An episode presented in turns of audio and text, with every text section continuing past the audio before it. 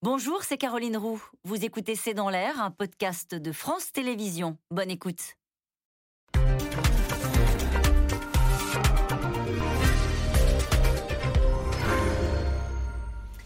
Bonsoir à toutes et à tous. Nous attendons vos questions, SMS, Internet et réseaux sociaux pour alimenter notre discussion. Il a choisi donc d'occuper le terrain et de poursuivre les annonces à deux mois seulement euh, de la prochaine présidentielle. Emmanuel Macron à Belfort a annoncé la création de six EPR et envisage huit autres supplémentaires. Fidèle au en même temps, il souhaite par ailleurs installer 50 parcs éoliens en mer d'ici à 2050. C'est dire si Emmanuel Macron voit loin à quelques jours de son entrée officielle en campagne le président se projette donc dans la France d'après et tente de couper l'herbe sous le pied de ses adversaires, en particulier Valérie Pécresse, qui doit tenter de relancer sa campagne dimanche pour un grand meeting. Alors, pourquoi miser maintenant euh, sur le nucléaire? Quelle est la stratégie d'Emmanuel Macron en ce début de campagne qui ne dit pas son nom?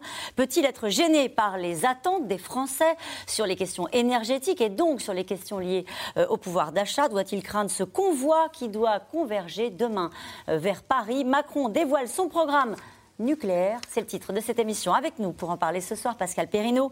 Euh, vous êtes politologue, professeur à Sciences Po. Citons votre livre Le populisme, publié aux éditions des presses universitaires de France. Cécile Cornudet, vous êtes éditorialiste politique aux Échos. Je cite votre édito du jour présidentiel. Y a-t-il une colère cachée? Nous y reviendrons longuement ce soir. Astrid de Villene, vous êtes chef de service politique au Huffington Post. Enfin, Emmanuel Duteil, vous êtes journaliste spécialiste des questions économiques et sociales. Bonsoir à tous les quatre. Merci de participer à ce c'est dans l'air en direct. Je commence avec vous, Emmanuel Duteil, sur les annonces euh, je le rappelais, il y a quand même un vote dans deux mois, mais Emmanuel Macron a lancé euh, un programme nucléaire avec des annonces euh, assez spectaculaires. Bon, on peut dire que c'est la partie programmatique sur le nucléaire, peut-être, puisque là, c'est effectivement très clair. Et c'est assez différent par rapport à ce qu'on avait eu en début de mandat, parce qu'il faut se souvenir qu'en début de mandat, on programmait, alors c'est vrai que Nicolas Hulot était à l'époque ministre de l'écologie, ceci explique sûrement cela, mais on programmait plutôt la fermeture de réacteurs. Là, aujourd'hui, qu'est-ce que dit le président de la République? C'est qu'on va prolonger la durée de vie de toutes les centrales jusqu'à 50 ans ou peut-être plus, si on arrive bien évidemment à respecter les normes de, sécurité. Ça, en France, c'est plutôt euh, bien fait. Rien que ça, ça coûte des milliards d'euros. Parce que pour respecter les normes de sécurité, il faut les entretenir. Parce qu'une centrale, qu'elle ait 2 ans, 40 ou 50 ans, elle doit répondre aux mêmes normes de sécurité. Donc vous imaginez que si on prolonge, c'est beaucoup de dépenses. Qu'est-ce qu'il a annoncé par ailleurs?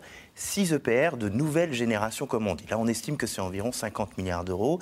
Il faut, au minimum du minimum, 15 ans pour euh, construire aujourd'hui un EPR de nouvelle génération, si tant est qu'on y arrive, puisque le prototype de Flamanville n'est toujours pas euh, aujourd'hui euh, en fonctionnement. Plus 8 autres EPR.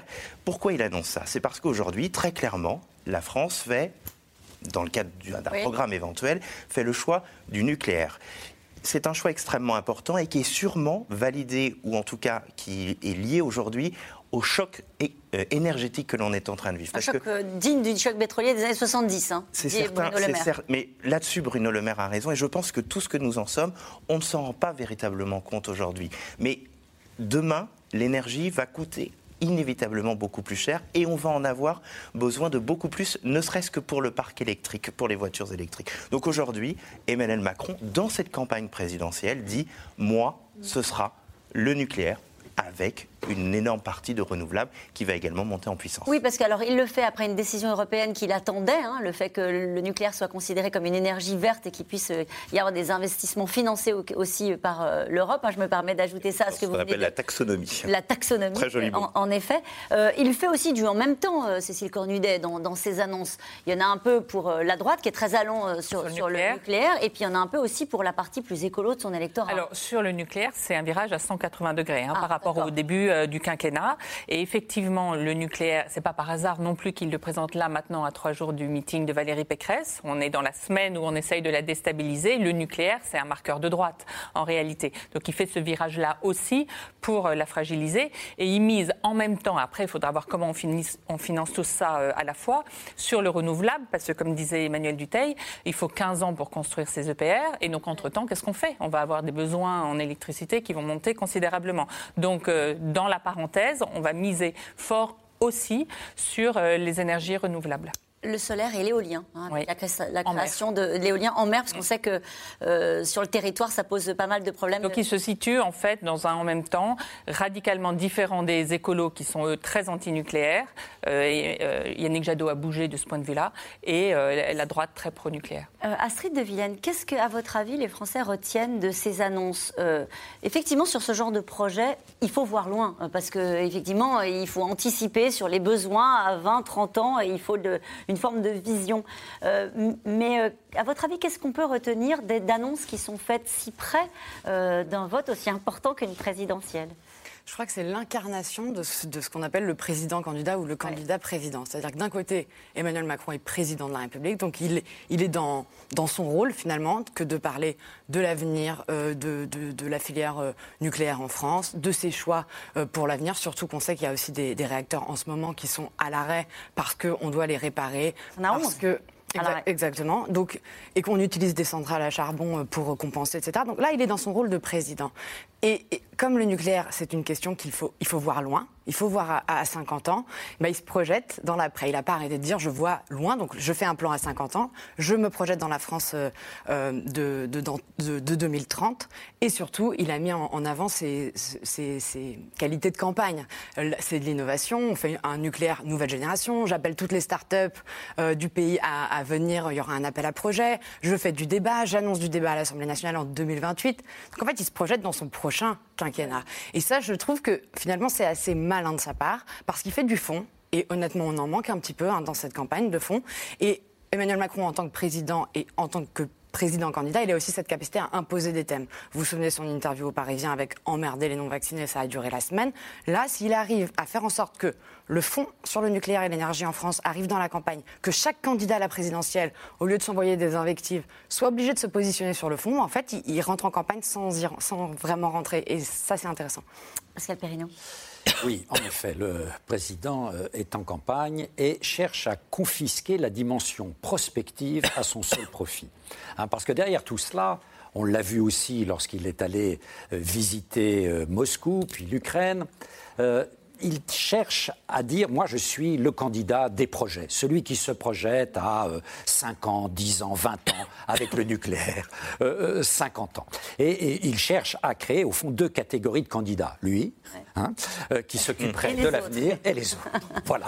Hein. Et on a bien compris, en effet, le, sens de la manœuvre, même si, en effet, il est, il est dans, son, dans son rôle. Mais il y a bien, j'allais dire, avant de rentrer explicitement en campagne, la volonté de marquer, parce que d'une certaine manière, Valérie Pécresse, elle s'est déjà prononcée sur le nucléaire. Hein. elle s'est déjà prononcée. Donc, elle veut construire des opéras. et Éric Zemmour aussi. Mais bien sûr, et Éric Zemmour aussi.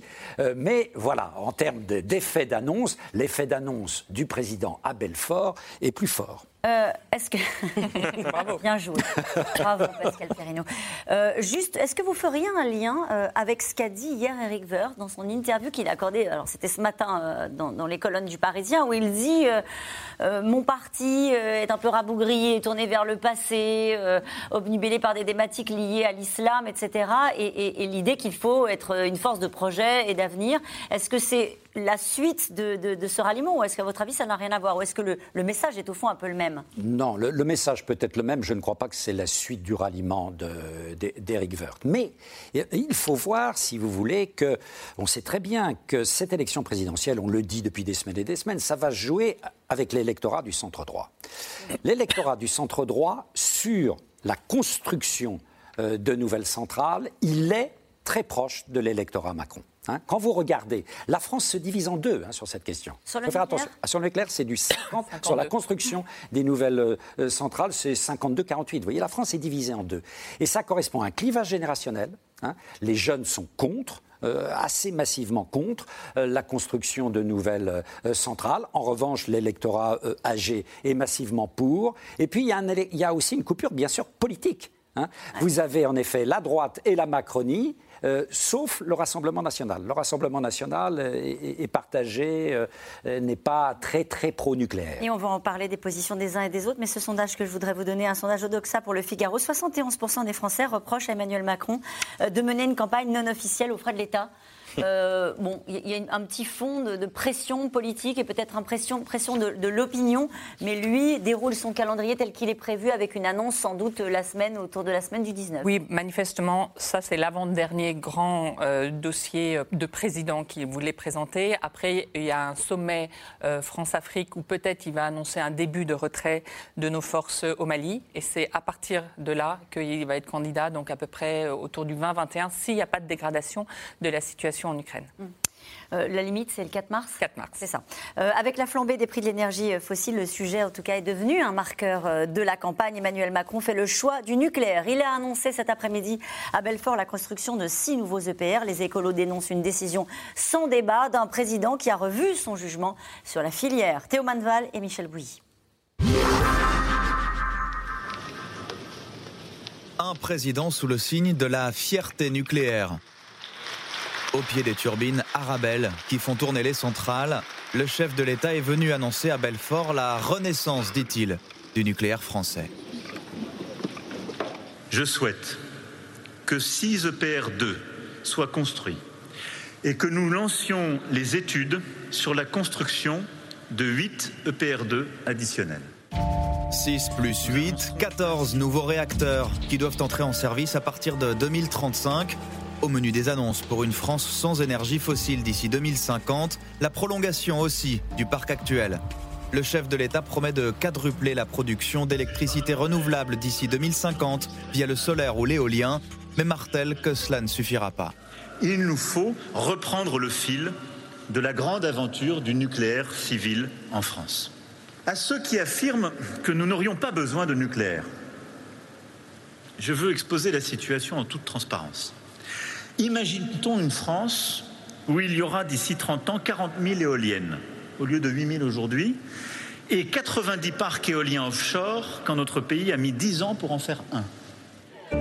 Emmanuel Macron, président de l'Atome, ça n'a pas toujours été le cas. Début du quinquennat, Nicolas Hulot entre au gouvernement incarnant la caution verte, censé mettre en pratique une promesse de campagne très claire. Une réduction de la part du nucléaire à 50% en 2025. Mais à peine cinq mois plus tard, revirement, l'objectif est finalement considéré comme irréaliste et la France reste l'un des pays les plus accros au nucléaire. Il produit toujours plus des deux tiers de notre électricité. Mais les réacteurs vieillissent et leur état inquiète. Cette semaine, EDF a annoncé que trois d'entre eux allaient être arrêtés pour de possibles problèmes de corrosion. Ils viennent s'ajouter aux huit autres réacteurs déjà à l'arrêt ou en maintenance. Au total, un cinquième du parc sera donc mis sur pause cette année. Résultat, la production d'électricité par les centrales nucléaires en France devrait tomber sous les 315 TWh, son plus bas niveau depuis plus de 30 ans. Alors ces nouveaux réacteurs annoncés permettront-ils de compenser? Pas dans l'immédiat. Si on décide aujourd'hui de construire des EPR, le prochain arrivera en 2035. Si on fait les maths, euh, bah, le parc nucléaire aura en moyenne 49 euh, ans de moyenne d'âge. Donc c'est sûr qu'on ne va pas remplacer tout le parc nucléaire avec 6 ou même 14, 14 EPR. Avec ces annonces, le président, pas encore candidat, met en tout cas un pied de plus dans la campagne présidentielle, dont le nucléaire est déjà un thème majeur. Mais à deux mois tout juste du premier tour, il offre aussi le flanc aux critiques, y compris de l'opposition pro-nucléaire, qui ne se fait pas prier pour dénoncer un revirement. Ça fait 5 ans, 10 ans qu'on a besoin de ces EPR. Donc euh, il n'a pas échappé à son bilan, qui est un bilan où il a stoppé la filière nucléaire, comme M. Hollande l'avait fait. Arrêter les sottises inouïes qui ont été faites par Emmanuel Macron, qui avait annoncé la fermeture des réacteurs nucléaires, ce qui fait qu'on ne les a pas entretenus et qu'aujourd'hui on est obligé d'en fermer parce qu'ils n'ont pas été entretenus. Accusation d'électoralisme aussi à gauche, qui juge cette relance de la filière irresponsable, avec un nom en boucle, Flamanville. Il y a zéro EPR qui fonctionne aujourd'hui dans le monde. Nulle part. Nulle part. On est arrivé au bout, nulle part. Donc c'est aussi très ambitieux, voire même dangereux, quand on voit tout le fiasco, y compris de Flamanville. C'est une véritable ruine. On a un EPR, 17 milliards d'euros de surcoût. 17 milliards, vous vous rendez compte mm. Et le président de la République, il prend un fiasco, 17 milliards de surcoût, et il va en faire 6, et ce sera un succès? Les enseignements des erreurs de Flamanville ont été tirés, assure ce soir le président qui promet de rendre public les audits réalisés par l'État. Nous allons revenir sur ce chiffre hein, donné par Yannick Jadot, 17 milliards de surcoûts. Euh, est-ce que c'est vraiment ça par rapport au projet initial du, lancement de l'EPR Non, c'est moins que ça, mais ça a dérivé fortement. Ça a été multiplié par trois par rapport à l'origine. Ça a des années et des années de retard. Après, je ne connais pas un seul prototype qui a respecté le coût d'origine.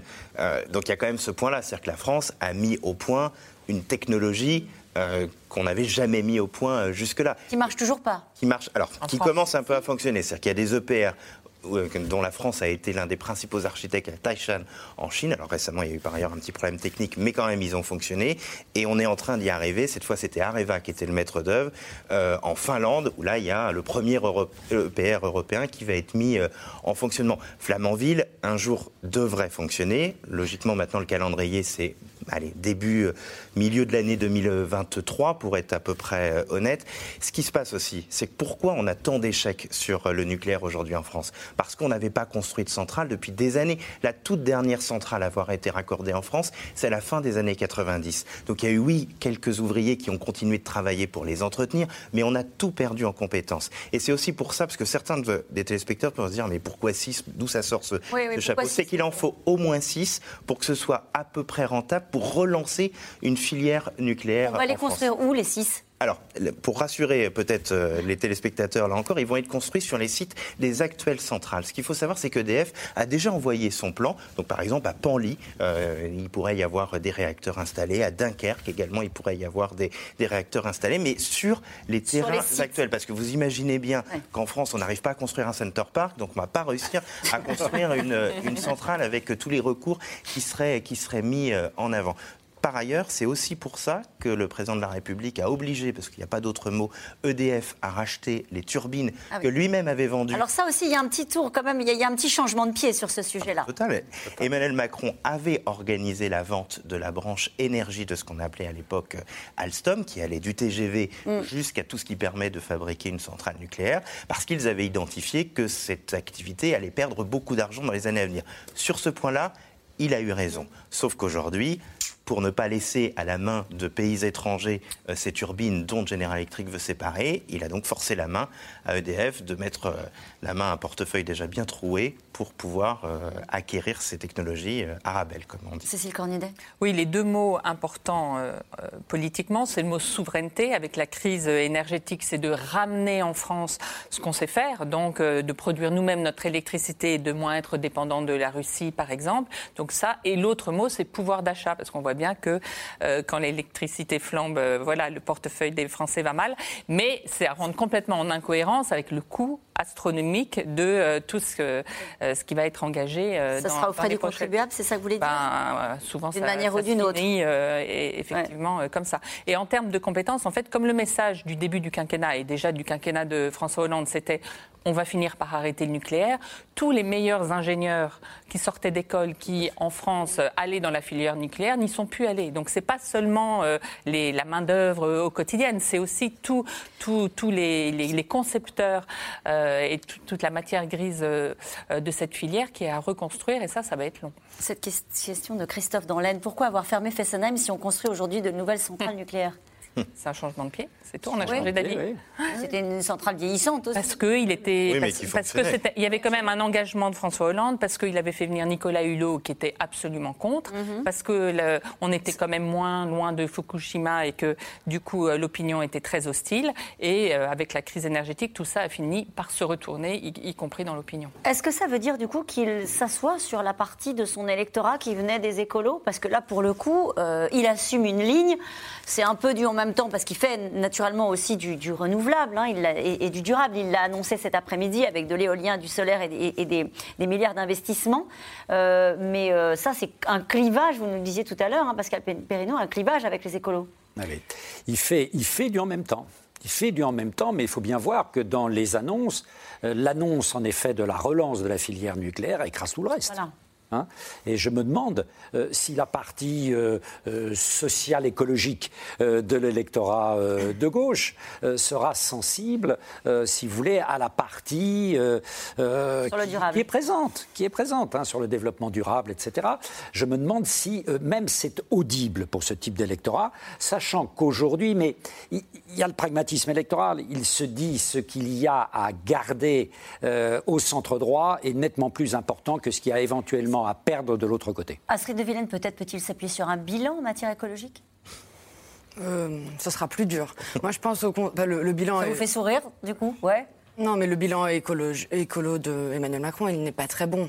Euh, lui, qui s'était pourtant euh, placé dès l'arrivée au pouvoir, comme vous vous souvenez, en opposition à Donald Trump, Make Our Planet Great Again. Ensuite, a quand même fait, a raté sa promesse de sortir du glyphosate en trois ans. Euh, a, a, eu un, un, échec, à mon avis, considérable, dont on ne mesure pas encore tous les effets. Je pense sur la convention climat, cette fameuse assemblée de 150 citoyens qui ont travaillé sur des propositions. Il avait promis de transmettre ces propositions au Parlement. Il ne l'a pas fait, ou alors à minima. Donc non, moi je ne pense pas qu'il pourra jouer sur son bilan écolo. Je pense que d'ailleurs les écologistes ont plus intérêt à taper là-dessus que sur le nucléaire. Parce que parce qu'il y a des écolos euh, pro-nucléaire. Ce que me disait euh, récemment une conseillère écologiste, elle me disait en fait on a perdu la bataille culturelle sur le nucléaire et elle en était désolée parce qu'en fait il y a ce sondage en effet sur le clivage générationnel mais il y a d'autres sondages qui montrent que sur cette question de l'énergie qui est fondamentale pour les Français, c'est leur vie quotidienne la plus euh, basique. Eh bien en fait ils sont très pragmatiques et si on n'arrive pas à leur démontrer l'alternative au plan Macron, bah, il est possible qu'il s'y rallie. D'autres candidats essaient de le faire bah, Oui, mais est-ce qu'on l'entend Est-ce qu'on le comprend? Il va falloir être, très pédago. Euh, L'état de la gauche actuelle, vous avez vu Fabien Roussel, il n'est pas du tout antinucléaire. Donc déjà, à gauche, il y a déjà une fissure. En plus, euh, euh, Yannick Jadot a des problèmes en interne avec Sandrine Rousseau. Ils ne font que de se taper dessus avec le Parti Socialiste, etc. Donc la gauche, pour l'instant, elle est plus prise dans ses guéguerres internes et dans sa descente aux enfers dans les sondages, plus que dans l'opposition crédible à Emmanuel Macron. Et j'ajoute que de l'autre côté de l'échiquier, à droite, on est en plus dans une droitisation anti-écolo. Vous avez vu le, débat des Républicains sur les éoliennes. C'est des choses qu'on n'entendait pas il y a quelques années. C'était presque caricatural. Il y en a ras-le-bol des éoliennes. Vous vous souvenez, Xavier mmh. Bertrand. Donc Emmanuel Macron, en effet, il se positionne là-dessus de manière centrale, comme d'habitude. Il rejoue en fait la campagne de, 2017 en élargissant encore plus. Cécile Cornidet, vous vouliez ajouter quelque chose? Oui, euh, je pense qu'en fait le combat écolo de ces dernières années, c'était contre, contre le, réchauffement climatique. Et on sait bien que l'énergie la moins carbonée, c'est celle du nucléaire. Donc il y a quand même, même chez des gens qui ont une fibre écologique, l'idée que le nucléaire, c'est peut-être finalement un moindre mal euh, que euh, les, les, productions classiques, le charbon, etc. Euh, donc je pense quand même que, euh, certes pas chez les Verts, eux, ils restent très antinucléaires. Mais il y a quand même toute une population qui se dit, euh, après tout, euh, il, vaut, il, faut mieux qu'on électrifie comme on va faire euh, les voitures, tout ça. Et pour être logique, pour électrifier ces voitures, il va falloir produire beaucoup plus d'électricité. Et quelle est l'électricité la moins carbonée? Mm. C'est et la plus constante, parce que l'éolien est, est, alternatif, c'est le nucléaire. Donc il y a quand même une, une réflexion qui s'est engagée, une maturation, si vous voulez, de, de l'opinion sur ces sujets. Mais il y a, dès que l'opinion, on lui parle de sécurité sur ah le nucléaire, elle peut changer d'avis euh, assez rapidement. Ce que dit d'ailleurs Jean-Luc Mélenchon, il dit qu'il faut sortir du nucléaire, pas par idéologie, mais juste parce que c'est dangereux. Et il y a eu un rapport de l'autorité de sûreté nucléaire il y a 15 jours, euh, on n'a peut-être pas beaucoup parlé, mais qui est euh, assez, non pas inquiétant, mais en expliquant que les installations françaises sont quand même en train de, vieillir. À part... c'est fait. Alors déjà, il faut se dire que l'ASN, notre autorité de sûreté nucléaire, est sûrement l'une des plus pointilleuses et tant mieux au monde. Donc quand ils disent quelque chose, c'est que c'est très travaillé et on a encore là-dessus une expertise extrêmement avancée. Effectivement, on le disait tout à l'heure en introduction, nous avons 11 réacteurs à l'arrêt en ce moment. C'est jamais arrivé comme ça en plein hiver de l'histoire de la France. Pourquoi? Parce que EDF, qui est en train de mener ce qu'on appelle le grand carénage, c'est-à-dire qu'ils sont en train de regarder toutes leurs centrales, de regarder comment on peut justement euh, les, les faire durer dans le temps. Ils se sont rendus compte qu'il y avait des problèmes de corrosion. Bah, ça parle à tout le monde. Hein. Tout le monde qui a eu une vieille voiture, il voit à peu près ce que c'est un problème de corrosion. C'est très inquiétant, bien évidemment. Alors, ça ne pose pas de question de sûreté. Hein. Il ne faut surtout pas inquiéter les gens pour le moment, et qui plus est parce que ces réacteurs sont à l'arrêt. EDF va trouver des solutions. Mais on voit bien qu'en faisant durer plus longtemps que ce qui était prévu, parce qu'à l'origine, ils étaient prévus pour durer 30, 40 ans, euh, ces réacteurs. Donc il faut continuer de les, améliorer. On voit bien que ça va coûter beaucoup d'argent et que, effectivement, euh, il y a potentiellement des, des améliorations à faire. Mais vraiment notre autorité de sûreté nucléaire. Alors ça, ne veut pas dire qu'il n'y aura jamais d'accident, ce serait fou de dire ça. Mais on a un niveau d'exigence très élevé. Mais c'est un débat qui n'existe pas dans cette campagne, euh, très, peu. Euh, on, parle du nucléaire, effectivement, pour euh, résoudre cette équation, pouvoir d'achat, on va en parler dans un instant, et puis transition écologique et le fait de, évidemment, limiter les émissions de gaz à effet de serre, etc. Mais la question de la sûreté, alors elle est portée par la France insoumise, la question des déchets est un peu portée aussi par, par les écolos, mais sur ce point, Emmanuel Macron ne fait pas du en même temps. Sur la question du nucléaire, il y va clairement. Je crois que sur les déchets, il va falloir. Emmanuel Macron en a parlé un tout petit peu. Je crois qu'il a prononcé une fois le mot euh, cet après-midi, mais pour, pour ne rien dire évidemment, puisque c'est la question euh, problématique quand même dans cette affaire. Et je pense qu'en effet, c'est un bon c'est un bon angle d'attaque pour les écolos et la gauche d'aller sur, sur, sur les déchets. Qu'est-ce qu'on en fait? Comment? Parce que les gens euh, qui sont concernés par ça, par exemple, on peut prendre à Bure, ils sont très en colère contre ça, évidemment, comme d'habitude. Donc, Là, je pense que c'est le seul angle d'attaque, mais à mon avis, ça ne suffira pas parce que la gauche a souvent tendance à se mettre en opposition. Il faut maintenant une proposition. si on est contre les déchets nucléaires, on peut le comprendre, mais qu'est-ce qu'on a à la place? On est d'accord que le programme qui a été annoncé cet après-midi peut être absolument détricoté par le prochain candidat à le président si ça n'est pas Emmanuel Macron. Euh. Oui, oui, oui, bien sûr. Hein? Même si vous nous disiez qu'à droite, c'était à peu près la même tonalité. Ah, si, euh, Valérie Pécresse était la prochaine présidente de la République, euh, au fond, la différence en termes de politique publique du nucléaire ne serait vraiment pas différente. Euh, en revanche, si c'était éventuellement euh, euh, un candidat de gauche, qui n'est pas l'hypothèse la plus probable, on aurait certainement un autre type de cap et un détricotage, en effet, de cela. Mais d'une certaine manière, Macron s'est détricoté lui-même. Hein, là-dessus. Hein, bah parce qu'il a changé complètement de ah pied. Par rapport au projet. pensait réellement à la base. Hein, par rapport au projet initial, en tout cas, on en est très très loin. Vous êtes d'accord les uns et les autres pour dire qu'avec cette annonce cet après-midi, cette mesure, cet élément de campagne, de programme de campagne, euh, il parle à la droite. Que dit-il en ce moment à la gauche? Ou que prévoit-il de dire à la gauche Et a-t-il l'intention de parler à la gauche? Oui, et vous savez, il a fait une grande émission, un peu bilan euh, en décembre. Ça, c'est jugé par les gens de droite de, la Macronie comme euh, un positionnement trop à gauche. Il avait notamment euh, dit qu'il ne faut pas réduire le nombre de fonctionnaires, les fonctionnaires en a besoin, toute une ode aux fonctionnaires. Il y a aussi des, des petits cailloux qui sont posés sur les questions sociétales. Il va y avoir l'allongement du délai pour l'IVG qui va être voté, alors contre euh, l'opinion euh, d'Emmanuel Macron, mais enfin, il a quand même laissé faire. Il est en train d'avancer manifestement dans sa campagne sur la fin de vie. Il pourrait y avoir une convention citoyenne sur la fin de vie et il veut, euh, il veut changer le dispositif d'aujourd'hui. Donc, c'est ça pour l'instant. C'est, j'y vais pas trop sur la dépense publique et des, petits, des petits signaux sur le sociétal. Il y a une accélération, Cécile Cornudet, clairement, ces derniers jours ou pas? On sent que, en tout cas, euh, sur Valérie, ils, ont identifié que le principal danger, c'était euh, Valérie Pécresse. Et donc, il y a une accélération dans la mesure où là, comme elle fait son grand meeting de dimanche, il y a eu le ralliement des rivers, il y a, des euh, choses comme ça. Il y a eu tout un bilan sur la sécurité qu'ils essayent beaucoup de vanter, même Avec si plus ou moins de succès. Voilà, même si Gérald Darmanin n'est pas trop arrivé, mais manifestement, l'Élysée pousse à ce que on revoie ces chiffres et nous, nous en fournit pour qu'on ait voilà, un bon, hein, qu'on puisse vanter un bon bilan euh, en matière de sécurité. Donc, euh, ça s'accélère euh, de ce point de vue-là. Astrid et puis aujourd'hui, il était quand même accompagné de quelqu'un qui est une icône, enfin en mm. tout cas quelqu'un qui incarne la gauche, une partie de la gauche, c'est Jean-Pierre Chevènement. Je trouve que ça c'était assez c'est un joli coup, hein, en un sens politique. Ça parle encore aux électeurs, Jean-Pierre Chevènement, aux électeurs de gauche Je ne suis pas sûre, mais en tout cas, sur cette question de la souveraineté économique qui, est, qui revient depuis la crise sanitaire dans, dans le débat, alors même qu'Emmanuel Macron était là pendant que, le, pendant que la, filière euh, énergie d'Alstom a été vendue à General Electric, maintenant qu'elle est rachetée par EDF, venir avec Jean-Pierre Chevènement, qui est élu de Belfort, qui lui-même était très opposé à cette vente et l'a fait savoir, là, c'est comme si Jean-Pierre Chevènement venait lui donner son pardon. Je ne sais pas ce qu'il a obtenu en échange, mais vraiment, c'est un joli coup de la part d'Emmanuel Macron parce qu'il fallait le faire. Ça ressemble à un ralliement ou pas? Peut-être pas encore, et puis je suis pas sûre que ça pèse. En réalité, euh, Jean-Pierre Chevènement fait pas grand-chose en électorat. Mais souvenez, par exemple, Arnaud Montebourg, qui est assez proche des idées souverainistes, qui, lui, pour le coup, s'était opposé très frontalement à cette vente. Hein. Il, il, a même quitté le gouvernement.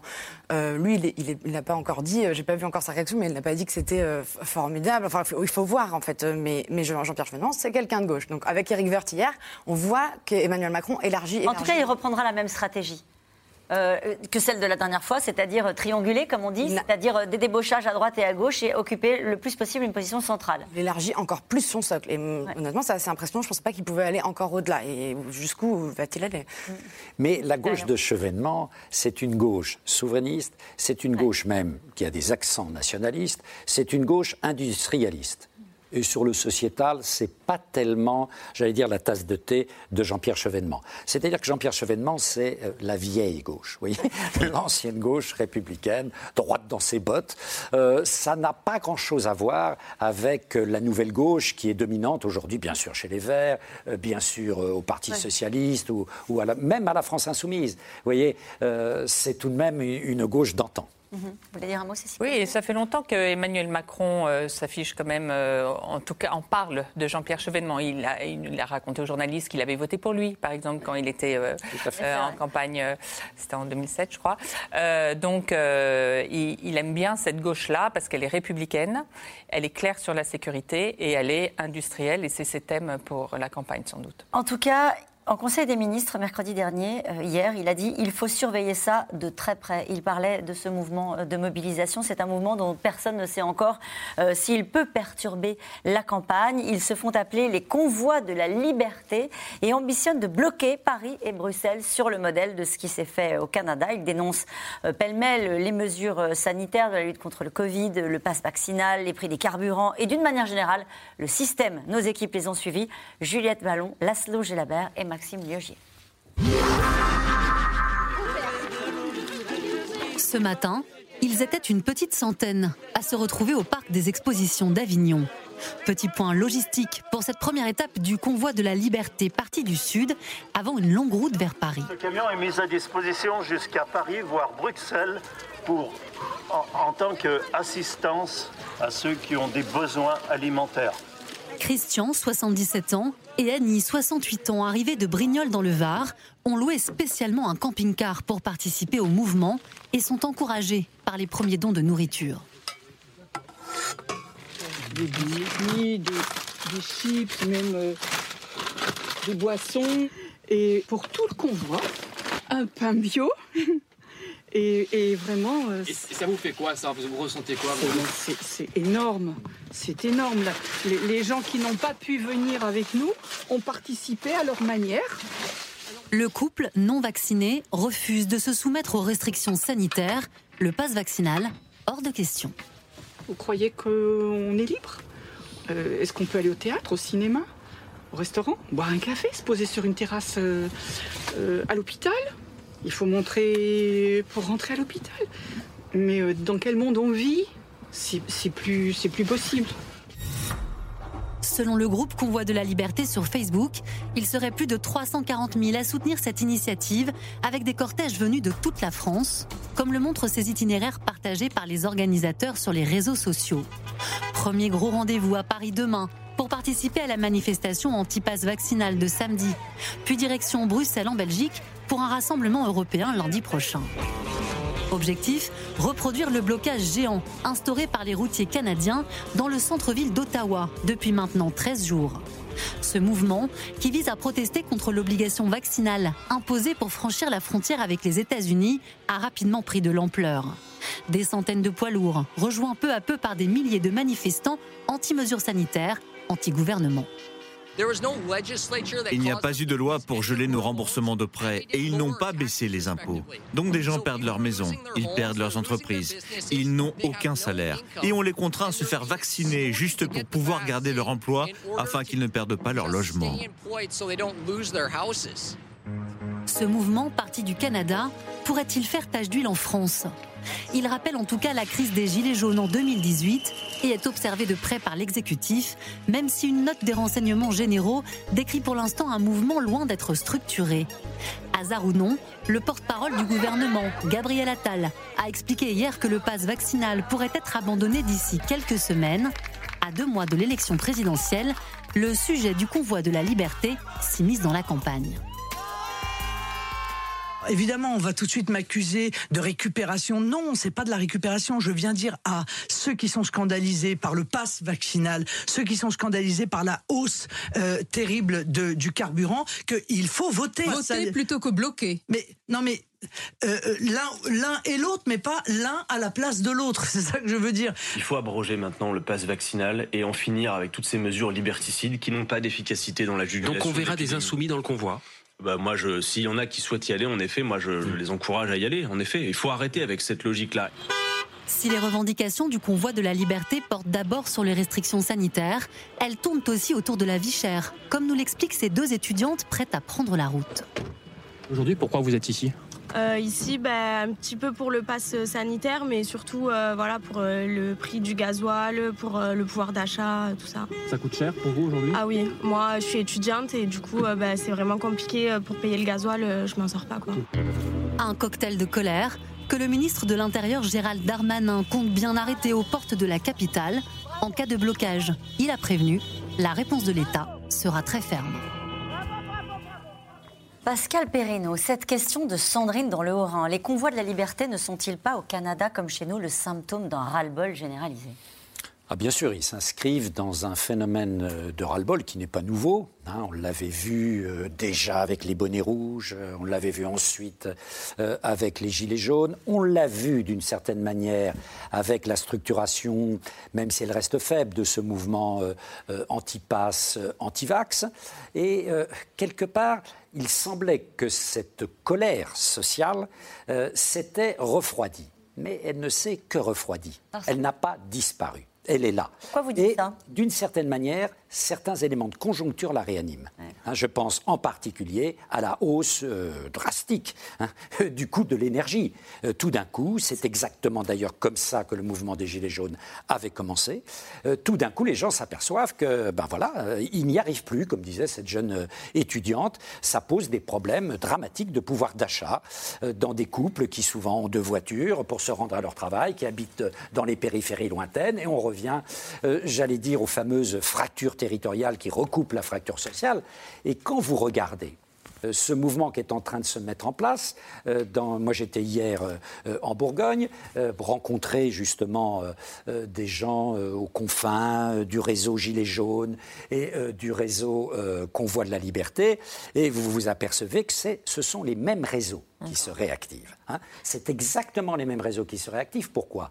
Parce que la, période d'affrontement avec le pouvoir de 2018-2019 est, est, terminée, mais les réseaux sont restés. Parce que ces réseaux, les gens sont venus à ces réseaux pour des raisons de convivialité. Pour dire, ils sont bien ensemble. Ce sont des gens très isolés socialement. Ils ont besoin de solidarité. Ils ont trouvé dans ces réseaux de la solidarité. Et, ces réseaux. Vous disiez même de l'amour. Ah oui, oui, oui. Hein C'est le mot qu'ils utilisent. Hier soir, le mot qui était présent était le mot amour, rencontre, partage, justice. Vous voyez, Bon, et, ce sont des sentiments, euh, bien sûr, euh, positifs. Euh, il y a aussi de la colère, qui est une passion plus triste. Mais il y a ces, mots-là. et, ces réseaux, aujourd'hui, eh bien voilà, se réactivent. Et je comprends très bien que le pouvoir suive attentivement cette affaire. Parce qu'une fois ça a vraiment dégénéré, ça a fait trembler le pouvoir. Souvenons-nous de décembre 2018. Ce qui est curieux, c'est qu'on est à deux mois d'un vote. Oui.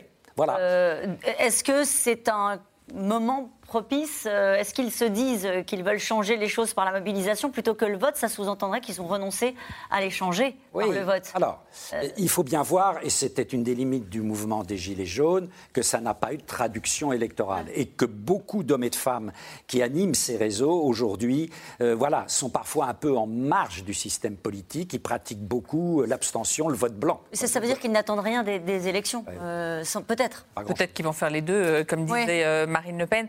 Après, il faut voir. C'est vrai qu'il y a une inquiétude, une vigilance, parce que le gouvernement, il a vraiment tremblé avec les Gilets jaunes. On ne sait pas aujourd'hui si ça peut être de cette ampleur. Il faut attendre de voir quand même samedi combien ce sera. C'est vrai que tous les mouvements anti-vax, depuis un an, il y a une frange vraiment très en colère, très radicalisée, mais ça n'a pas pris. On ne peut pas dire qu'il y a eu beaucoup de monde. Qui est resté euh, mobilisé malgré tout. Resté mobilisé, et ce sont les mêmes qu'on retrouve là. Et la question du pouvoir d'achat se rajoute aujourd'hui, et c'est un vrai souci euh, pour les gens. Après, on ne peut pas dire que le, la colère sociale soit aussi visible qu'elle l'était euh, il y a deux ans. Il y a quand même eu d'abord euh, cette fatigue des gens après deux ans de restrictions et de Covid. Ils se sont quand même beaucoup retournés, recentrés sur leur cellule familiale. Il y a eu le quoi qu'il en coûte qui a quand même montré que l'État était là globalement en France plus qu'ailleurs souvent, euh, pour, euh, pour euh, aider les gens dans ces moments difficiles. Les Gilets jaunes, ils ont bénéficié comme des autres du chômage partiel. Bon, ça a pu un peu atténuer cette colère. Mais effectivement, est-ce qu'elle a complètement disparu? C'est une grande interrogation. Moi, ce que je sens du gouvernement, c'est qu'il est moins inquiet pour maintenant que pour l'après, dès qu'il faudra réformer et réformer les universités. Donc les étudiants, les retraites, et on a vu, donc tout ça, effectivement, à ce moment-là, peut repartir. Aujourd'hui, pour l'instant, ça reste quand même limité. Et Astrid de Vilaine, on a entendu euh, dans le reportage que le, porte-parole du gouvernement commence à donner des perspectives hein, sur la levée du pass vaccinal, justement avec euh, euh, l'idée qu'il ne faudrait pas que ce mouvement de colère s'installe et, et s'organise. Oui, Gabriel Attal a dit qu'il on pourrait peut-être, on verra, mais peut-être que début avril, donc quelques jours avant l'élection, on va lever le, le pass vaccinal. Mais ça, le sens du calendrier. Oui, c'est un peu gros, c'est un petit peu gros. Je pense que tout le monde s'en rend compte, mais je pense que ça, ça donne plutôt des, ça, donne plutôt des arguments à ces convois de la liberté qui, qui se disent, bah, si c'est en avril, pourquoi pas en mars ou en février. Euh, je, crois que le, gouvernement euh, regarde ça d'une manière euh, assez, avec beaucoup de, de surveillance et d'inquiétude, parce que là, on ne sait pas du tout encore ce que ça va donner il y a quand même du monde sur les routes. Il y a quand même des gens qui sont là, qui ne disent pas seulement qu'ils sont contre le pass vaccinal, et en effet, c'est un discours bien plus global sur euh, le vivre ensemble, euh, l'aspect festif, la grande solidarité. Euh, on, regardait tout à l'heure sur le HuffPost, on a vu que des réseaux s'organisent en ce moment sur, à Paris euh, sur des groupes Telegram, etc., pour accueillir ces, euh, ces, habitants d'autres territoires, pour les, loger gratuitement, les héberger pendant leurs manifestations. Donc le gouvernement qui voulait faire comme si c'était pas grand-chose, en fait, je trouve, met un peu d'huile sur le feu en disant on interdit, préfecture de police de, Paris qui a interdit, euh, alors qu'ils sont en route. Donc qu'est-ce que ça va donner? Gérald Darmanin a dit que ça allait être, voilà, que ce serait très strictement appliqué hein, cette interdiction. On se souvient aussi des, des violences policières qu'il y a eu pendant le, le mouvement des Gilets jaunes. Vous imaginez à deux mois d'une élection, si ça prend c'est explosif comme dossier. Surtout que en effet, il y a énormément d'abstentionnistes dans ces rangs, parce qu'en fait, souvent, ce qu'ils dénoncent, les Gilets jaunes, et là, j'ai beaucoup écouté les vidéos hier de, ces convois de la liberté, c'est un rejet en fait de la classe politique dans son ensemble. Dans son ensemble, pas d'Emmanuel Macron en particulier. Alors, Emmanuel Macron est très visé. Et, d'ailleurs, euh, vous avez sans doute vu, je crois, on l'a peut-être vu dans, dans, votre reportage, les affiches commencent déjà à afficher le fameux Macron, on t'emmerde. Et moi, je me suis toujours dit, quand j'ai vu cette, cette interview dans Le Parisien, peut-être que là, on ne le voit pas encore, mais en campagne, tout le monde, tous ses opposants politiques, mais les Français aussi qui sont contre lui, vont lui renvoyer ça dans la figure. Donc ça donne quand même un état de tension qui n'est pas de nature à faire une élection avec, comme on disait tout à l'heure, des débats de fond, des projets contre projets, etc. S'il y a des blessés, s'il y a des, problèmes de violence policière, vous imaginez le contexte explosif qui peut rebattre d'ailleurs euh, euh, les cartes d'une élection. Et avec euh, ce terreau et ce qui alimente la colère, c'est la question du pouvoir d'achat. Toujours, hein, on y revient avec cette idée que l'énergie, de toute façon, que les énergies carbonées vont continuer euh, à, monter. On voyait dans ce reportage deux étudiantes qui, se mobilisent en disant on n'y arrive plus. Euh, et en, zone rurale et euh, ailleurs que dans les grandes métropoles, on a, besoin de, notre voiture. Il y a eu un geste aussi, peut-être qu'on peut y revenir avec vous, Emmanuel Duteil, du patron de Total, où il y a les gestes du gouvernement et puis il y a Total Énergie qui a annoncé un, geste en faveur notamment des, personnes qui habitent dans les zones rurales. Oui, effectivement, mais il n'y a pas que les étudiants qui sont touchés. Vous savez, tous ceux qui ah prennent leur voiture tous les jours pour aller au travail, vous savez qu'il y a, les chiffres de l'INSEE, hein, un peu moins de 10 millions de personnes qui font chaque jour pour aller au travail entre 10 et 50 km. Aujourd'hui, depuis l'année dernière, si vous regardez votre plein, là, aujourd'hui, par rapport au même mois de l'année dernière, on considère en, France qu'un plein, c'est environ 50 litres. C'est 17 à 18 euros de plus. Vous imaginez pour un plein, si vous multipliez ça par deux voitures et par deux à trois pleins parfois par mois, c'est une facture qui s'envole. S'ajoute à cela la facture d'électricité, parce que le gouvernement a fait une très bonne com pour dire on gèle. Non, il y a une hausse de 4%, là, qui est une hausse extrêmement conséquente. Si on roule, ça arrive de prendre les autoroutes, 2% de hausse. Et au 1er mars, il va y avoir une autre hausse extrêmement importante, c'est celle des produits de notre ticket de caisse, tout simplement au supermarché. Le patron de Lidl, qui est quand même celui qui doit le plus tirer les prix en France, dit que ça va augmenter de 3 à 3,5%. Donc vous imaginez, chez les autres, donc si vous ajoutez tout cela, il y a je ne sais pas s'il y a un problème de pouvoir d'achat, mais il y a, ce qui est certain, c'est que le pouvoir d'achat est amputé.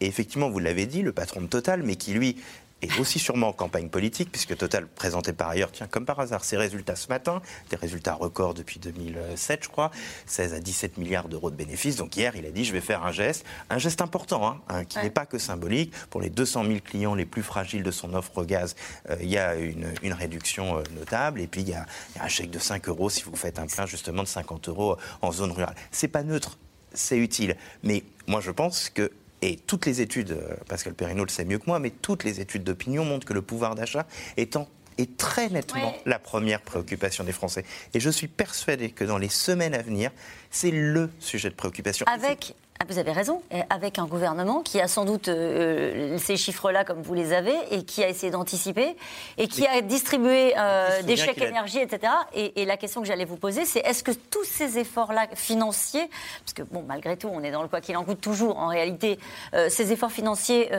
ont été faits de la part du gouvernement. Vous diriez aujourd'hui que ça a été englouti, que ça n'a pas suffisamment aidé les Moi, je pense que c'était indispensable de les faire, mais il faut juste avoir en tête le montant. 14 milliards d'euros ont été dépensés. Je pense que pas un Français qui a touché ce chèque énergie ou ce chèque inflation a le sentiment que ça lui a sauvé. Vous savez, c'est un peu comme quand on est augmenté au dernier moment. On considère juste que l'augmentation, elle est normale et qu'on ne va pas en faire plus pour ça. Ben, c'est exactement ça. C'est que là, les gens considèrent qu'ils avaient sûrement besoin d'être aidés, mais que ça, à la fin du mois, ils en ont quand même moins qu'il y a quelques mois. Pascal Perrineau. Et puis, vous parliez tout à l'heure de l'antimacronisme. L'antimacronisme s'était calmé, mais c'est une réalité de ce quinquennat, l'antimacronisme. Mm. Hein. Tout d'un coup, de multiples mouvements sociaux, euh, un ras-le-bol, c'est. Un ras-le-bol de quoi, pardon, Pascal Alors, Un ras-le-bol beaucoup sur le terrain euh, social, euh, sur le terrain du pouvoir d'achat, sur le terrain aussi J'écoutais hier ces, ces, gens qui se réunissaient du mépris.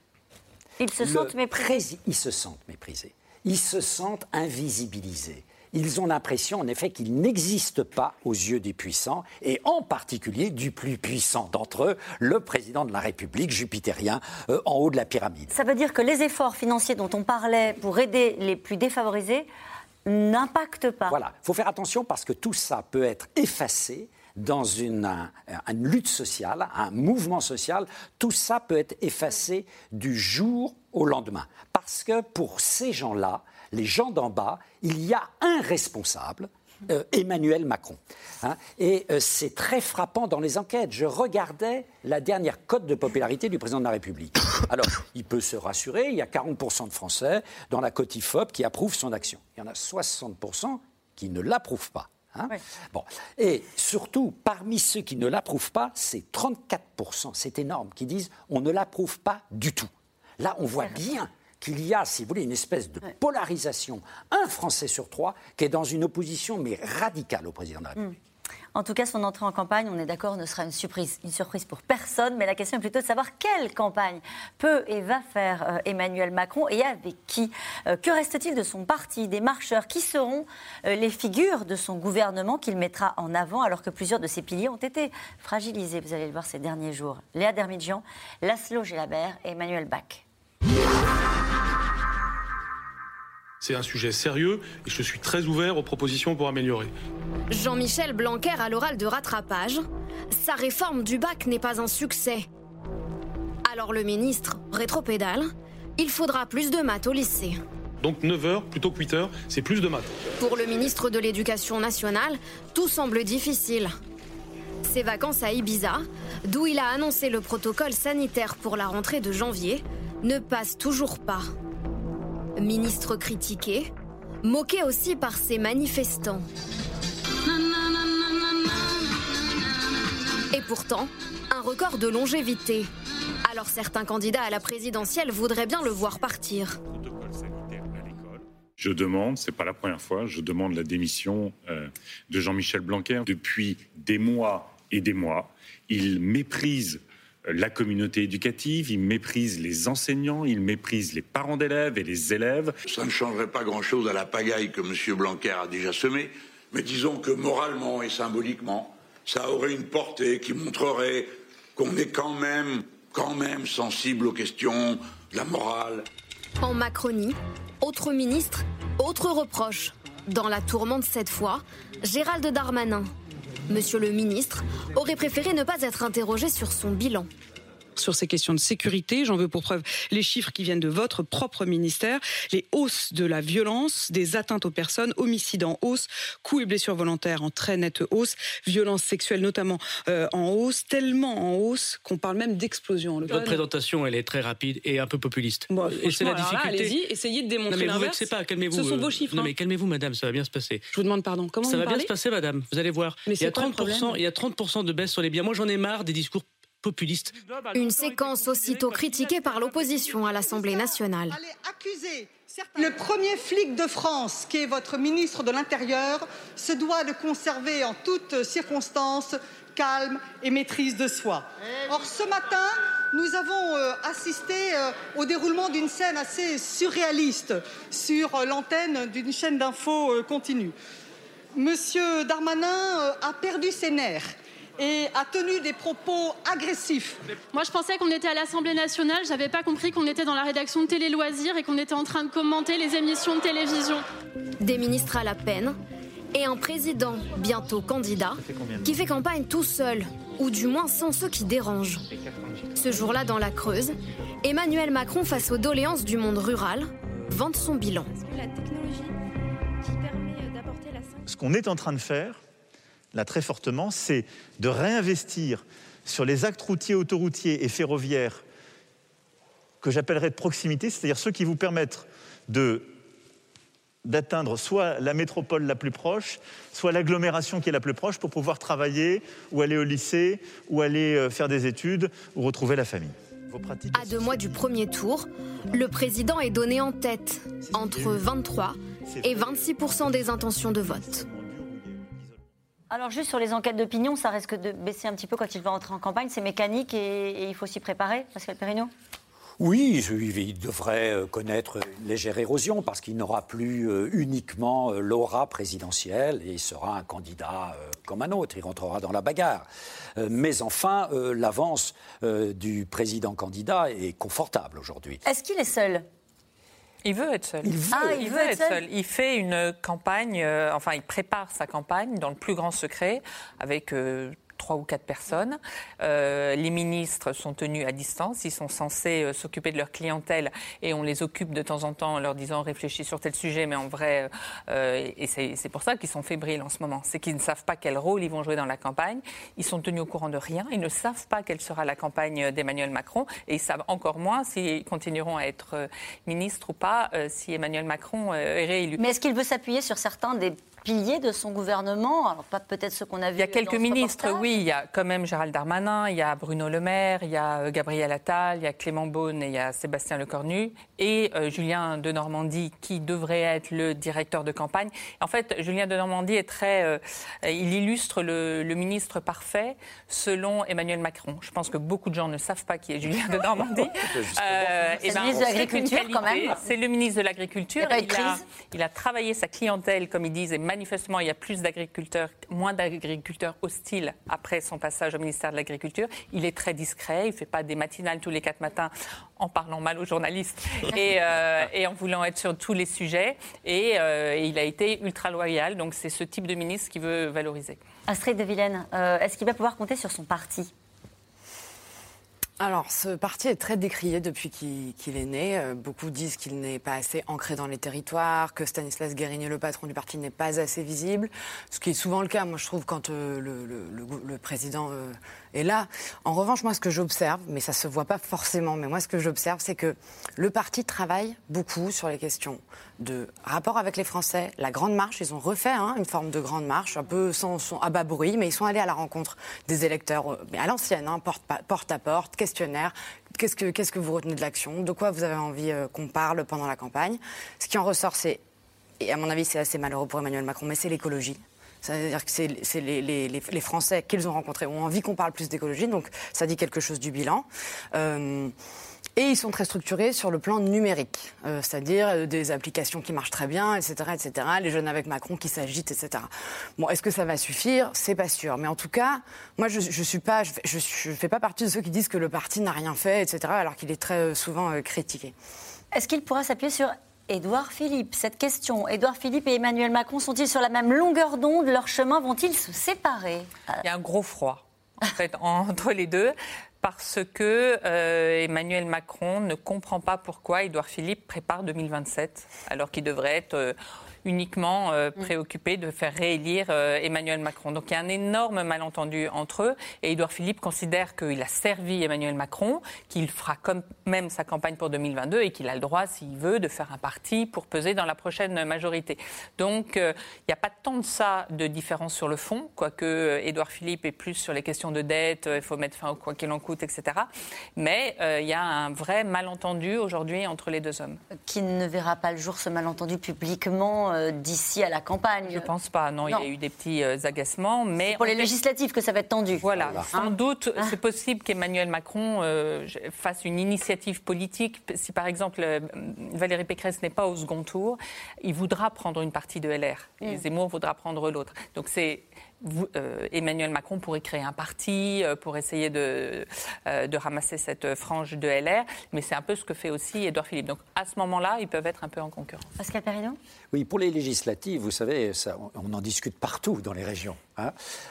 et là, ici et là, voilà, entre, si vous voulez, La République en marche, pur jus, et Horizon, vous voyez bien qu'il va y avoir des discussions, euh, de cette discussion. On parle des gauches, on parle des droites, il faut parler des macronies aussi maintenant. Parce qu'Edouard Philippe l'avait dit clairement, avec ses mots à lui, euh, je ne suis pas là pour beurrer les tartines. Voilà. Hein ah, c'est pas le genre d'Edouard Philippe. C'est pas le genre d'Edouard Philippe. Et nous revenons maintenant à vos questions.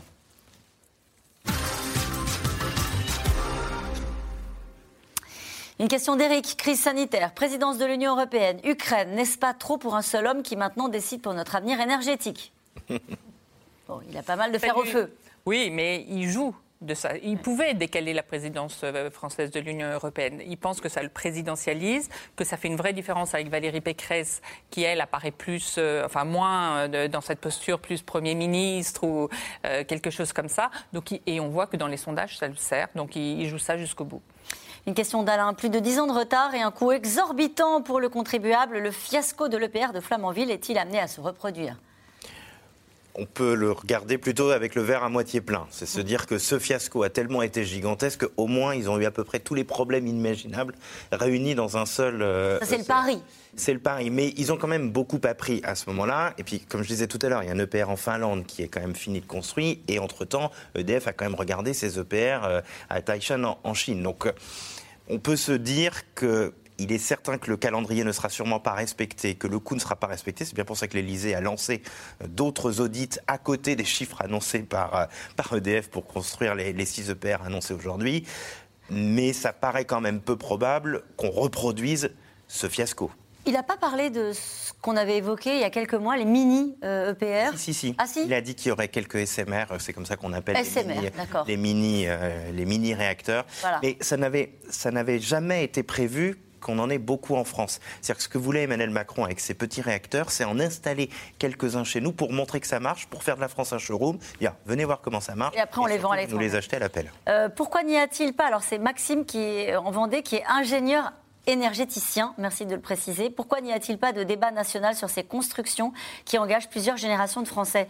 C'est vrai, c'est ce qui lui est reproché, notamment par euh, Yannick Jadot, de dire on signe des, on prend des engagements pour les 30 prochaines années. À la rigueur, là, il y a une élection présidentielle. Oui, en, l'occurrence, il y aura le débat. Mais sur la façon euh, d'aborder ces grands choix énergétiques, ces grands choix d'infrastructures pour la France, vous parliez tout à l'heure de la Convention citoyenne, des grands débats nationaux sur lesquels on se prononcerait. Je pense qu'Emmanuel Macron sait que c'est ce qui va lui être reproché, le fait de décider tout seul. Il, en a, il a mis quelques garde-fous, entre guillemets, tout à l'heure dans son discours, en disant il y aura un débat à l'Assemblée nationale en 2028. Bon, on ne sait pas s'il sera, il sera là lui aussi. Euh, il a dit, il a réactivé, vous vous souvenez de cette commission nationale du débat public? Enfin voilà, une instance, ça faisait longtemps qu'on ne l'avait pas vu.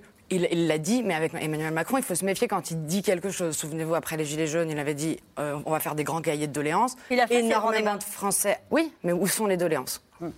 Ça, ça va être un sujet euh, dans cette présidentielle. Encore une fois, ça va arriver très vite. Hein. Je rappelle les dates, les 10 avril et 24 avril, hein, le premier et le second tour.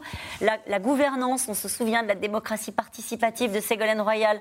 Peut-être pour ramener ces gens qui sont euh, mobilisés que vous avez rencontrés hier. C'est un sujet, mais de fond. On est au cœur du, malaise démocratique. Voyez on sait très bien que la démocratie représentative, qu'elle soit parlementaire ou présidentielle, a rencontré ses limites. Comment fait-on vivre, et c'est une demande en France, une démocratie davantage continue, en particulier entre les, grands moments électoraux.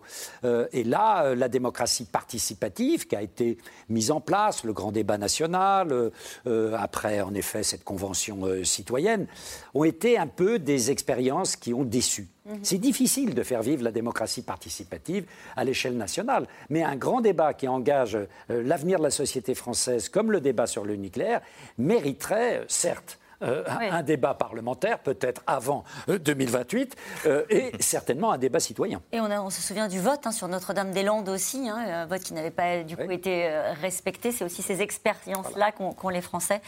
quand Emmanuel Macron se déclara-t-il enfin candidat? C'est maintenant, et c'est Cécile Cornudet qui nous le dit. à Paris autour du 21. Allez, voilà. on ne vous reprochera pas si c'est un peu avant ou un peu après. Une question d'Alain, gaz, électricité, carburant, logement, taxes foncières, alimentation, inflation, un cocktail explosif pour avril 2022 Réponse simple, oui, plusieurs pourcents. De et du coup, une facture de tout ça qui va fortement euh, augmenter. Et là, votre téléspectateur a à peu près cité tout ce qui va augmenter. Sauf les autoroutes, mais vous nous l'avez dit tout à l'heure. Les autoroutes, 2%, je peux vous dire. Euh, le convoi de la liberté interdit à Bruxelles et à Paris, ne va-t-on pas vers une nouvelle version des Gilets jaunes, Astrid de Vilaine? Il faut faire la comparaison ou pas, ou c'est abusif? Il est très tôt encore. Mais en tout cas, si on compare les démarrages des deux mouvements, moi je trouve ça euh, en tout point quasiment similaire. L'innovation, euh, le, le, convoi de la liberté, les gilets jaunes, c'était malin du point de vue de la communication. Tout le monde reprend ça. 500 000 personnes en quelques jours sur un groupe Facebook quand même. Euh, énormément de solidarité, de personnes qui se ressemblent finalement socialement et qui sont contentes d'être ensemble et qui se sentent en effet méprisées par tous les pouvoirs en fait parisiens. Le fait même qu'elles soient bloqués à l'entrée de Paris, je trouve ça symboliquement très fort. Euh, là, je voyais les images tout à l'heure, ils sont sur les routes comme le Tour de France, moins de monde, je vous rassure, mais quand même, comme au Tour de France, on les encourage, etc. Il y a quelque chose, pour moi, qui est de l'ordre du clivage de la France d'en bas et de la France d'en haut, et qu'Emmanuel Macron n'a jamais vraiment cherché à résorber. Vous avez vu toutes les petites phrases qu'il a dites pendant son, quinquennat. Euh, il y a qu'à traverser la rue. Euh, il s'en est excusé. Il a fait un. Mais pour dire je vais vous emmerder, enfin j'ai envie d'emmerder les gens le lendemain. Moi je pense que c'est resté, en tout cas. En tout cas ça, ça revient souvent dans, sur le terrain. Et, et, donc a-t-il gouverné pour tous ou a-t-il gouverné seulement pour ceux qui vont bien? Je crois que c'est ce qui va lui être reproché, ou en tout cas la question qui va lui être posée pendant cette élection. Une question de Catherine dans les en Côte d'Or. La question du nucléaire suscite bien des remous dans l'opposition, mais que propose-t-elle de sérieux pour l'avenir? Beaucoup, euh, L'opposition. Beaucoup les, les, Verts et la France insoumise sont, sont les plus opposés.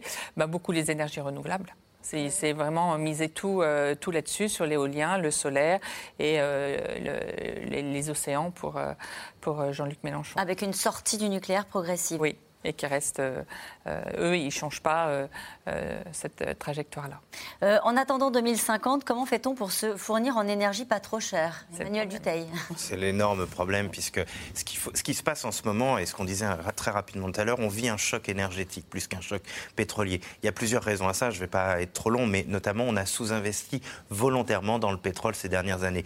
Et les résultats du groupe Total aujourd'hui en sont le meilleur exemple. Total gagne beaucoup plus d'argent aujourd'hui que quand le pétrole valait 2 à trois fois plus cher. Pourquoi? Parce qu'il investit beaucoup moins qu'à l'époque, donc à la fin, il lui reste beaucoup plus d'argent. Moins investir, ça veut dire que le pétrole va être tendanciellement un peu plus cher. Par ailleurs, l'Arabie saoudite dit droit dans les yeux à Emmanuel Macron ou à Bruno Le Maire, vous voulez pas payer le pétrole? Vous voulez pas financer les investissements eh ben. bah, Nous, on ne pompera pas plus et vous verrez, vous, ce qui est rare et, donc cher.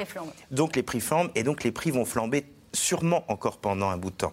Après, on peut espérer que grâce au nucléaire, grâce au gaz, grâce aux renouvelables, on arrive à trouver une souveraineté. Mm. Mais je pense qu'il faut que l'on se prépare collectivement à tous payer plus cher notre électricité demain et que la transition écologique dont on parle beaucoup, moi je, je pense à titre personnel qu'il faut l'avoir comme un investissement. Parce qu'au hmm. bout du bout, ça nous sera peut-être utile. Mais on est obligé d'être honnête et de dire que oui, les prix vont sûrement rester. Avec l'idée qu'il faut aussi changer nos habitudes et consommer moins, faut etc. Consommer moins, mais vous savez, quand on nous dit qu'il y aura euh, plus de voitures thermiques à un horizon de quelques années, euh, acheter une voiture électrique pendant quelques années, ça va encore coûter très cher. Et du coup, il faudra financer tout ça. Très vite, une autre question. Chauffage, train, numérique, voiture. Avec le tout électrique, y aura-t-il demain assez d'énergie pour tout le monde? Si on construit euh, des EPR et du renouvelable à tout va pendant des années, oui. Faut-il s'attendre à des heurts, manifestations violentes, troubles de l'ordre public dès que Macron sera candidat? Cécile Cornudet Ça avait été. Euh, les, préfets se sont inquiétés de la petite phrase sur les emmerdés en se disant il ne va pas pouvoir faire campagne, il va avoir les antivax contre lui. Donc. Euh, on ne sait pas, mais c'est un risque. Merci à vous tous. C'est la fin de cette émission qui sera rediffusée ce soir à 23h45. C'est l'heure de retrouver Anne-Elisabeth Lemoine et toute l'équipe de C'est à vous. Bonsoir Anne-Elisabeth. Bonsoir Caroline. Les convois de la liberté prévoient de bloquer Paris à partir de demain. La préfecture de police a interdit la manifestation, mais des cortèges sont déjà en route. Un mouvement essentiellement conspirationniste, selon le spécialiste des fake news Thomas Huchon, qui est notre invité ce soir. Et je vous rappelle que vous pouvez retrouver quand vous le souhaitez, c'est dans l'air en replay, en podcast. Et puis je vous donne rendez-vous dimanche en direct à 20h55 pour une nouvelle soirée spéciale présidentielle avec euh, deux candidats, Marine Le Pen, puis euh, dans une deuxième partie de soirée, Fabien Roussel, qui nous présenteront tous les deux leur vision de la France dans le monde. Belle soirée.